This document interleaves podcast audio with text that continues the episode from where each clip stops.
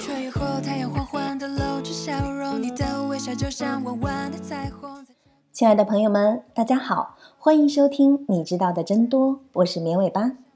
我们的节目是每周一到周五的晚上七点准时更新，大家可以在喜马拉雅、荔枝等音频平台收听，也欢迎大家添加绵尾巴的微信投稿和建议，二七七五零六五三零等你来哦。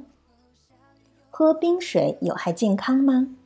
其实总的来说，除了肠易激综合症等情况，正常喝几口冰水不会有特别大的危害。我们首先来聊聊人为什么要少吃冷的。在没有冰箱的古代，冷恐怕不是指零度以下的食物，往往只是意味着没有经过加热、熟透或者是已经放置许久的食物。与其说避免生冷在意的是温度，不如说避的是细菌。未熟透、长期暴露在空气中的食物，显然容易有大量细菌的繁殖，食品安全风险比较高。我想，这是古人不建议吃冷食的最主要的原因。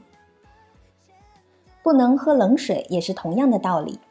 过去没有先进的净水设备，冷水往往是直接从井里、河里打上来的生水。当然是有额外风险的，而如今自来水厂出的水已经经过了消毒处理，包装冷饮也经过了严格的灭菌，只要储存加工得当，吃的时候注意手部的清洁和容器的卫生，就没有太大的微生物方面的问题。那什么人不能吃冷的呢？对于本身有肠易激综合症的人，或者术后体弱、消化功能不太好的人。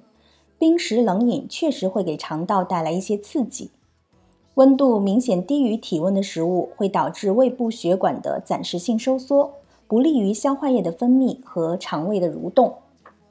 消化系统功能本身就比较弱的人，还可能会出现肠胃不适、腹泻、腹痛等症状。但除此之外，只要不是一次吃的太多，喝冰水、吃冷食，并没有太多的禁忌。因为冰水在抵达胃部之前，已经经过了口腔和食道的加热，大多数人是可以耐受的，包括大一点的小朋友，喝两口冰水也是没有问题的。那经期能不能喝冰水呢？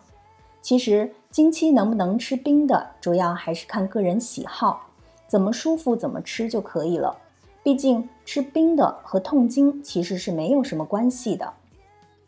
月经的本质是子宫内膜的周期性脱落，经期身体会分泌很多的前列腺素，让子宫收缩，促进子宫内膜的脱落。但是，当前列腺素的水平过高，引起的子宫收缩过于剧烈，压迫到了周围的血管和神经，就会导致痛经。这种疼痛可以通过非甾体类抗炎药，比如我们熟悉的布洛芬来缓解。此外，痛经也可能是由于子宫内膜异位症等疾病所导致的。